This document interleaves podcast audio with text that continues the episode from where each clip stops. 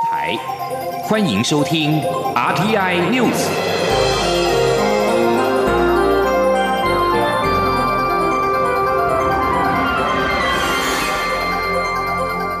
听众朋友您好，欢迎收听这节央广主播台提供给您的 RTI News，我是张顺祥。美国联邦参议院外交委员会二十五号通过了台北法案，主要提案人共和党籍的参议员贾德纳表示，中国不断威胁台湾民主，美国应该继续跟台湾站在一起，并协助台湾巩固邦交。对于美国参议院外交委员会通过台北法案，蔡英文总统今天受访的时候表示，许多理念相近的国家会在各方面帮助台湾，强化国人的信心。而对于国安会研判，中国可能在年底前再断我一到两个邦交国，总统表示，中国长期对台湾进行各种施压，在选举期间不能够排除任何的可能性。请听央广记者。欧阳梦平报道。总统府二十五号晚间公布国安会提出的中国升高对台威胁与借选之综合研析专案报告。报告中指，中国将加强对台外交霸凌手段，今年底前恐将再断我一到两个邦交国。美国参议院外交委员会则在美国时间二十五号通过台北法案，要协助台湾巩固邦交。蔡英文总统二十六号上午到桃园出席世界台湾商会联合总会年会开幕典礼后受访。表示，中国长期以来以断我邦交为手段，对台湾进行各种施压，尤其在选举期间，不能排除任何可能性。许多理念相近的国家也会在各方面协助台湾。总统说，在这段时间，我们已经请外交部门的同仁特别的呃。加强呃他们在各方面的作业啊，那务必要全力来巩固我们的邦交。那至于就是说我们的很多的理念相近啊，支持台湾的国家啊，他们也都呃在呃各方面呢能够呃帮助我们来强化我们国民的信心。总统府发言人张敦涵稍早也表示，总统府感谢外交委员会亚太小组主席贾德纳的提案，以及参议院外交委员会的支持，在台湾关系法立法四十周年之际，持续以具体行动支持我国加强在国际社会的地位，特别在中国对台湾外交关系上不断施压，企图孤立台湾与国际社会的同时，更可感受到美国对台湾的温暖与支持，以及正视台湾在区域。与和平安全上的角色，张敦涵表示，美国是台湾在国际社会上最重要的伙伴，基于共享自由民主理念，共同维系区域安全与繁荣。台湾将持续与美国政府及国会等就台美关系紧密沟通，推进双方更紧密的合作伙伴关系。同时，台湾也会持续与美国及区域内理念相近的国家紧密合作，共同为印太区域的和平稳定与福祉。贡献力量。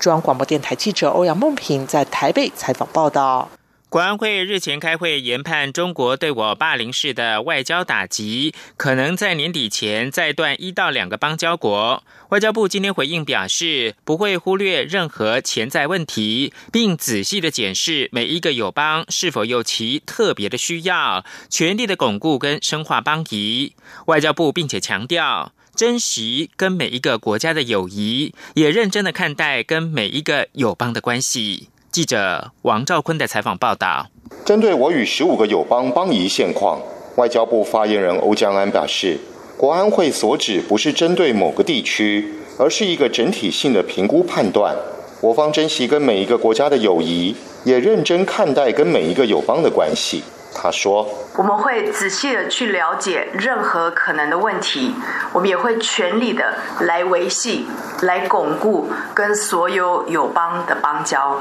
美国联邦参议院外交委员会以口头方式一致通过台北法案。欧江安指出，诚挚感谢美国国会采取积极且具体行动协助我方巩固邦交。欧江安重申，中华民国台湾政府不会因为中国压力而退却。外交部将密切关注台北法案在美国国会审议的后续发展。此外，联合国大会总辩论正在举行。欧江安表示，目前有瓜地马拉、博留、史瓦蒂尼等三友邦为我直言，而圣文森及格瑞纳丁则是在全民健康覆盖高阶会议为我直言，外交部也相信友邦们会以适当方式支持台湾。中央广播电台记者王兆坤台北采访报道。第七十四届联合国大会总辩论二十五号迈入到第二天，瓜地马拉三年来首度在联大发言挺台，史瓦蒂尼博流敦促联合国让台湾尊严平等参与永续发展议程。洪都拉斯和去年一样没有提到台湾。本届联大总辩论二十四号展开，三十号结束。二十四号总辩论首日没有台湾友邦发言。二十五号发言的四个友邦当中，三国发声挺台。史瓦蒂尼博流除在联合国议场发声，上周也跟其他九个友邦联署致函联合国的秘书长古特瑞斯，支持台湾参与联合国体系。瓜地马拉总统莫拉莱斯以西语发言。根据同步口译，莫拉莱斯说：“所有国家都有权成为联合国的一份子，特别是拥护民主跟联合国原则的国家。我们相信中华民国台湾的经验跟能力，有助强化此一组织及其专门机构的多边主义。”过去三年，莫拉莱斯在联合国的总辩论发言时都没有提及台湾，瓜地马拉也没有联名或者是个别致函联合国的秘书长。今年在联合国议场替台湾仗义直言，更显难得。台港民间团体发起的九二九台港大游行，民进党也亲自的组队参加。但针对中国国台办批评民进党煽风点火、玩火自焚，民进党副秘书长林非凡今天强力回击，强调民进党没有介入到香港局势，但站在民主人权的立场上面，民进党会持续坚定支持香港人民争取民主。林非凡，并且正告北京政府不要施加压力给中国在台的学生，用某种形式压力逼迫他们破坏联农墙。记者刘玉秋的报道。为声援香港反送中运动，台港民间团体发起“九二九台港大游行”，称港反集权游行活动。民进党主席卓荣泰将率党公职组队参加游行。主办单位之一的经济民主联合召集人戴中强与台湾青年民主协会代表吴义柔二十六号亲送活动邀请函至民进党中央，并拜会民进党主席卓荣泰。会后，并与民进党秘书长罗文嘉、副秘书长林非凡共同举行记者会。而针对中中国国台办批评民进党忽视香港和台湾民众的福祉，煽风点火、推波助澜，企图火中取票，必将玩火自焚。林非凡则在记者会上对北京政府表达强烈抗议。林非凡指出，北京一方面指责台湾，二方面把民进党当作介入香港情势的幕后黑手，但民进党已多次强调没有介入干预香港的局势，反而站在民主人权的立场上，会持续坚定支持。香港人平争取民主。呃，中国国台办的这个说说法，我们强烈的这个抗议跟呃再一次的表达，我们会对香港的这个人权跟民主发展。持续的支持。民进党秘书长罗文嘉也说，美国近来通过香港人权的民主法案，明白表达支持香港民众争取自由，并谴责中共对香港自由人权的破坏。另外，也通过台北法案，明确表达支持台湾在国际社会应有的空间。当看到国际社会对台湾的支持时，台湾对香港的局势更不该晋升冷漠。他也呼吁北京当局要确切了解台湾民意。当你们每增加一分对香港公民的压迫，每增加一分对台湾国际活动空间的打压，只会更强化台湾社会对捍卫台湾民主以及真支持香港自由的决心和力量。我希望北京当局能够确切了解，这是来自于台台湾社会。普遍的声音。另外，针对文化大学连同墙遭破坏与港台学生爆发肢体冲突事件，林非凡表示，台湾是个自由民主、拥有言论自由的国家。他呼吁北京政府不要对在台的中国学生用某种形式压力，逼迫他们做出这样的事情。他更呼吁台湾的朋友站在民主人权的立场上，一同挺身关心香港局势。中广电台记者刘玉秋采访报道。香港反送中运动一波接一波，在台湾的校园也传出了多起中国大陆学生与声援反送中的香港学生发生冲突，甚至有港生遭到攻击。对此，蔡英文总统今天表示，政府已在全面了解这些事情，并且强调我们是民主国家，可以包容不同意见，但不能接受有暴力的事情。他相信主管机关会依照这个原则积极的处理。一零二一普悠马事故的司机尤振仲今天首度面对媒体发声，谈及这段时间的心境，他瞬间崩溃痛哭。针对宜兰地检署将他依业务过失致死罪提起公诉，除了痛批乙检第一时间有罪推定，台铁第一时间恶意欺骗，行政院调查小组则是刻意隐瞒事实、避重就轻之外，也指控对他有利的证据不是不。不见了，就是撞坏了。央广记者吴丽君报道。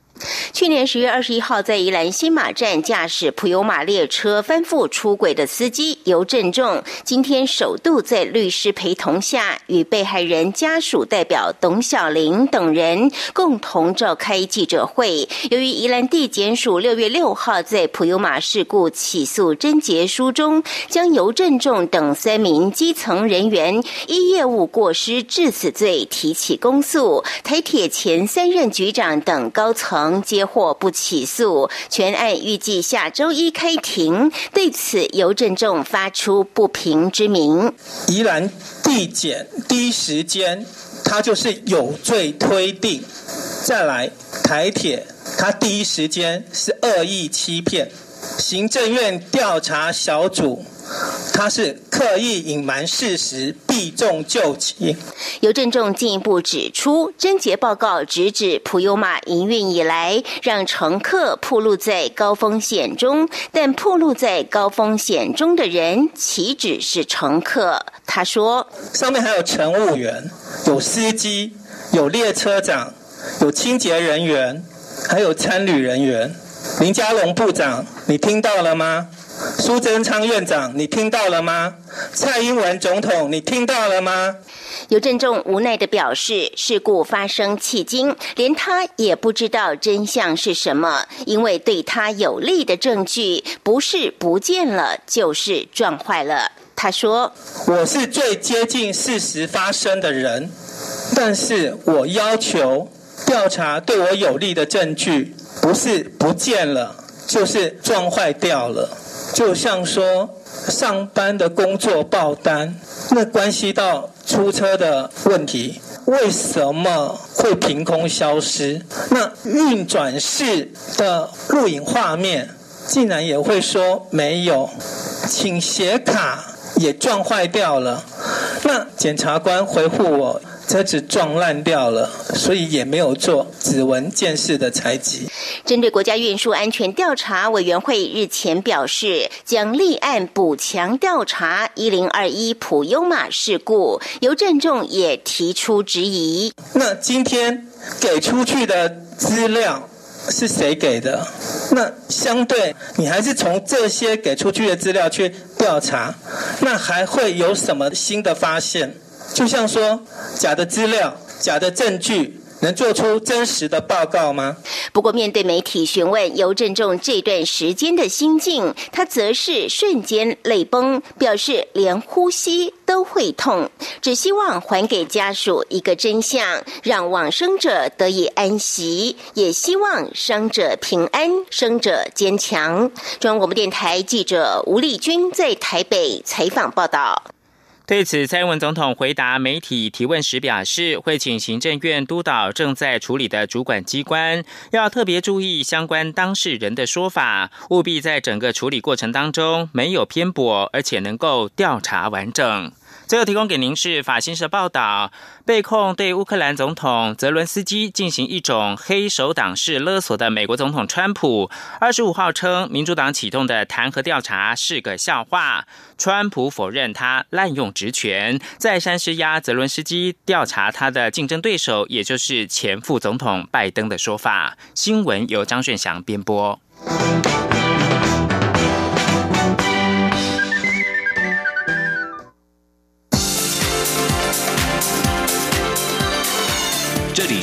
中央广播电台台湾之音，欢迎继续收听新闻。欢迎继续收听新闻，我是陈怡君。国人到意大利旅游更为方便了。内政部在今天在桃园举行启用仪式，由内政部长徐国勇及意大利经济贸易文化推广办事处的代表季大为共同宣布，我国成为了全球第八个可以使用意大利自动通关的非欧盟国家。意大利籍旅客来到台湾，也可以互惠的使用我国自动查验通关系统 eGate，有助于双方的观光与贸易发展。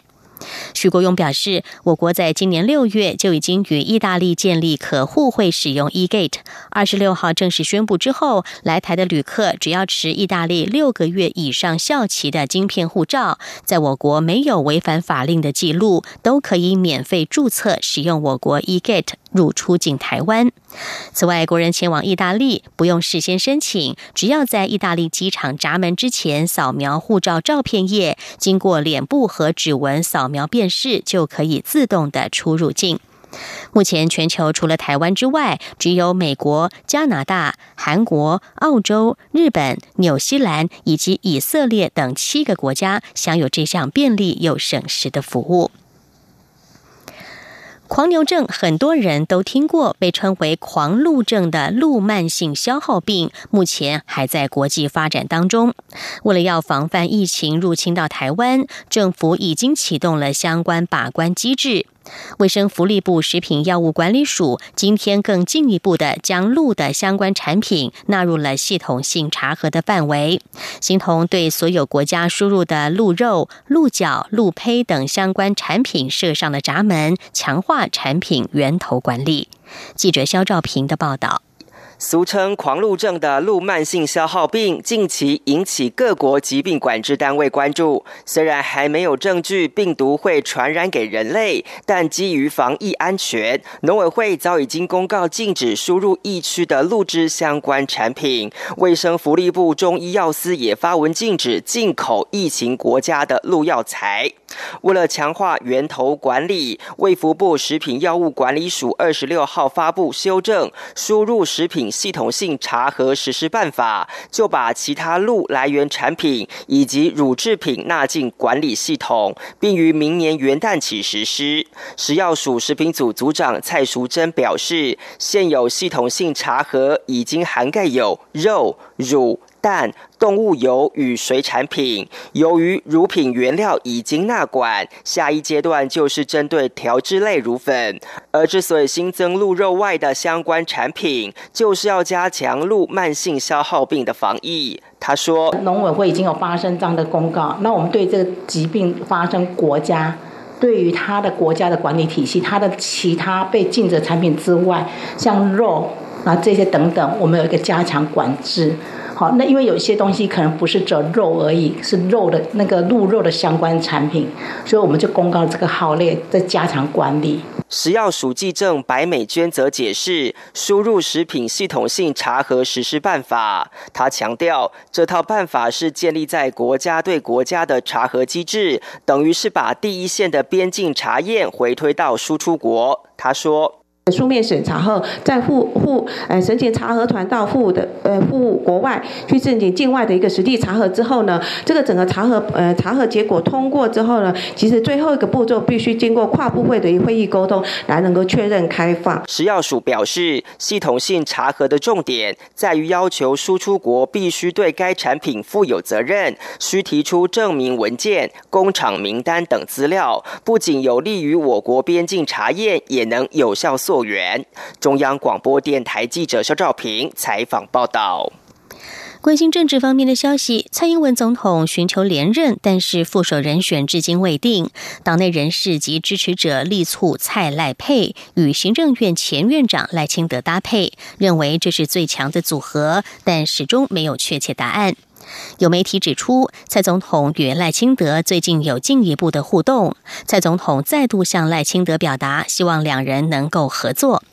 赖清德二十五号北上，被问到是否与蔡总统见面，也说没有问题，并表示他在初选结束的时候就已经表达对蔡总统的支持。外界解读蔡赖配露出了曙光。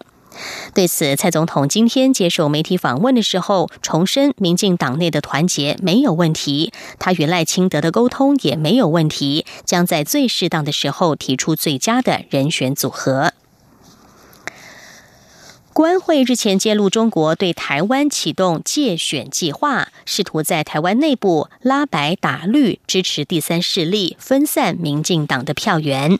对此，台北市长柯文哲今天表示，他听到幕僚报告此事时，还以为是哪一家媒体的社论，国安会干脆写这是浮选汇报就好了。他并指出，以过去的经验来看，中国大陆每次介入台湾选举都得到反效果，所以现在他认为应该不太敢出手。记者刘品熙的报道。国安会日前召开中国升高对台威胁及借选专案会议，揭露中国对台湾启动借选计划手段，除了已知的持续夺取台湾邦交国、限缩两岸交流、升高军事威胁等作为，政治上更试图在台湾内部拉白打绿，支持第三势力，以分散民进党票源。柯文哲二十六号上午出席活动前受访，媒体询问国安会这份报告内容是否要把它贴上红标签。柯文哲说，上午召开舆情汇报时，他听到幕僚报告后，还以为是哪家媒体的社论，他并笑说，这根本是浮选汇报。他说，他他报完的时候，你知道第一个反应是在问什么吗？我那时候没有很仔细听了，他报完以后说，哎啊，这是哪一个媒体的？来，我说这自由时报社论来着。所以你觉得国安会这一份报告啊？你觉得国安会我就是实在是，觉得很像很像那个很像那个很像那个人家，哎呦，我感觉干脆就写上面写个胡选汇报就好了。柯文哲并表示，中国大陆一直都很想介入台湾的选举，但就以前的经验来看，每次都越帮越忙，得到反效果。所以中国大陆现在应该也学乖了，对台湾的选举就睁大眼睛看，也不太敢出手。对于究竟是否可能参选总统，柯文哲说，他觉得还是要尽量维持对市民的承诺，不要中途落跑去选。至于近期是否会与亲民党主席宋楚瑜、国民党立委王金平三方会面，柯文哲说，好像没有这个安排，但大家有空就可以坐下来聊一聊。此外，前立委沈富雄日前表示，自己愿意列台湾民众党不分区立委第一名，擦亮民众党的招牌。对于是否愿意找沈富雄担任不分区立委，柯文哲说，沈富雄是他的老学长，很聪明，他会再找机会跟沈富雄聊一聊，谈谈再说。央广记者刘聘熙在台北的采访报道。财经是。新闻方面来关心今天台股的表现。美国众议院议长启动了弹劾美国总统川普的正式调查，导致美股震荡走低，也拖累了昨天的台北股市表现。不过，川普在隔天的美股盘中报喜，表示美中贸易协议可能比预期要提早达成。美股四大指数应声上涨收红，激励台北股市今天开盘的表现，并且以站稳一万零九百点关卡为目标。记者陈林。信宏的报道。美国总统川普遭弹劾调查的消息震撼市场，让美股出现开高走低。尽管弹劾议题持续，不过川普在美国时间二十五号美股盘中交易时表示，美洲贸易协议可能比预期还早达成。消息一出，激励纳斯达克、标普与费半三大指数随即由黑翻红，道琼指数收盘时更大涨超过一百五十点。台北股市受弹劾消息影响，二十五号跌破一万零九百点大关。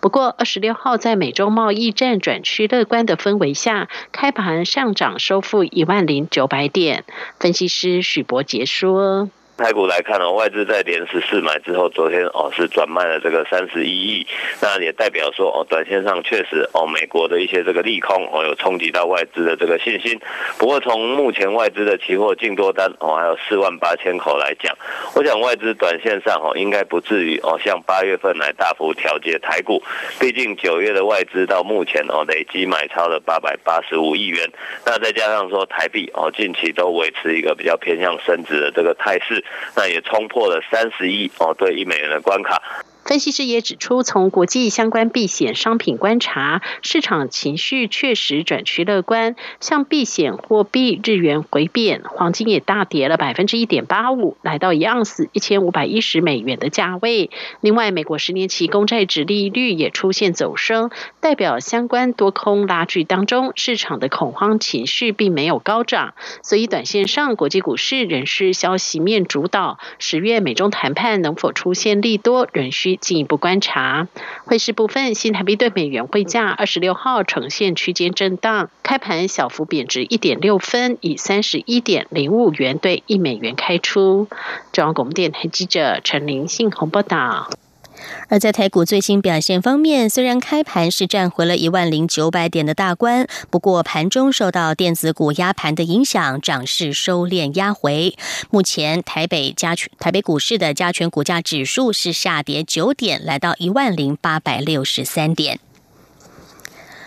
国立台湾美术馆今天揭晓二零二零年第十七届威尼斯建筑双年展台湾馆代表团队征选结果，由自然洋行提案的台湾郊游原始感觉共同合作场域计划脱颖而出。他们将打造呼应当代环境议题的未来实践建筑展场，与世界各国进行对话交流。记者江昭伦的报道。第十七届威尼斯建筑双年展台湾馆会选代表团队为自然洋行联合草字头国际所提出的台湾郊游原始感觉共同合作场域计划。团队将透过梳理数个独特案件、跨领域合作经验，深入探讨打造环境建筑的前端计划与后续实验建筑的营运记录。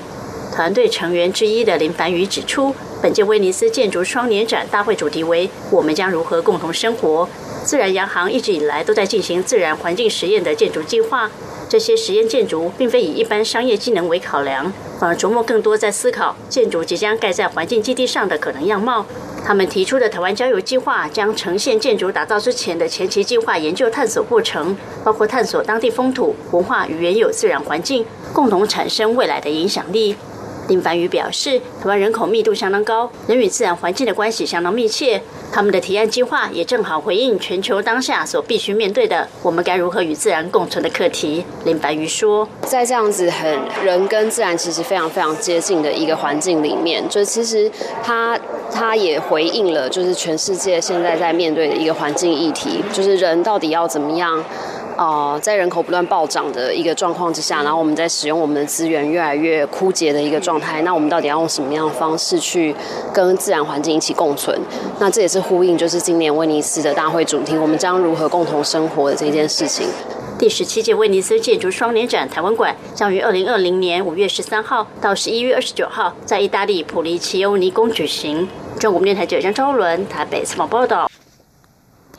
外电消息：中范主教任命临时协议签署至今届满一周年了。欧洲学者及宗教团体在二十五号表示，中国推动宗教中国化，令宗教成为了政治工具，对教徒仍然遭到严密监控及迫害感到担忧。欧洲议会二十五号下午举办天主教宗教自由在中国研讨会。捷克汉学家罗然在会中指出，中国领导人习近平上任之后，推动宗教中国化，宗教事务由国家宗教事务局移交到了统战部，将共产党的想法灌输入宗教论述，宗教变成了政治服务工具，为共党统治宣传。而中国向来自己任命主教，所签署的中范主教任命临时协议，是为了干扰台范邦交。寒冬杂志主编雷斯平提则揭发了中范主教任命临时协议并没有改善信徒处境的真相。迄今，中国政府依旧对天主教团体及教徒严密监控及迫害，拆毁教堂及十字架，以及习近平肖像代替耶稣的画像。神职人员及教徒遭到软禁、逮捕、羁押或是被迫失踪等等。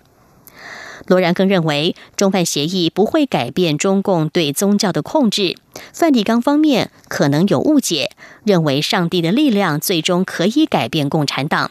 但是观察中共的宗教政策制度如何运作，就知道中国不会被改变。以上 T I News 由陈义军编辑播报，谢谢收听，这里是中央广播电台台湾之音。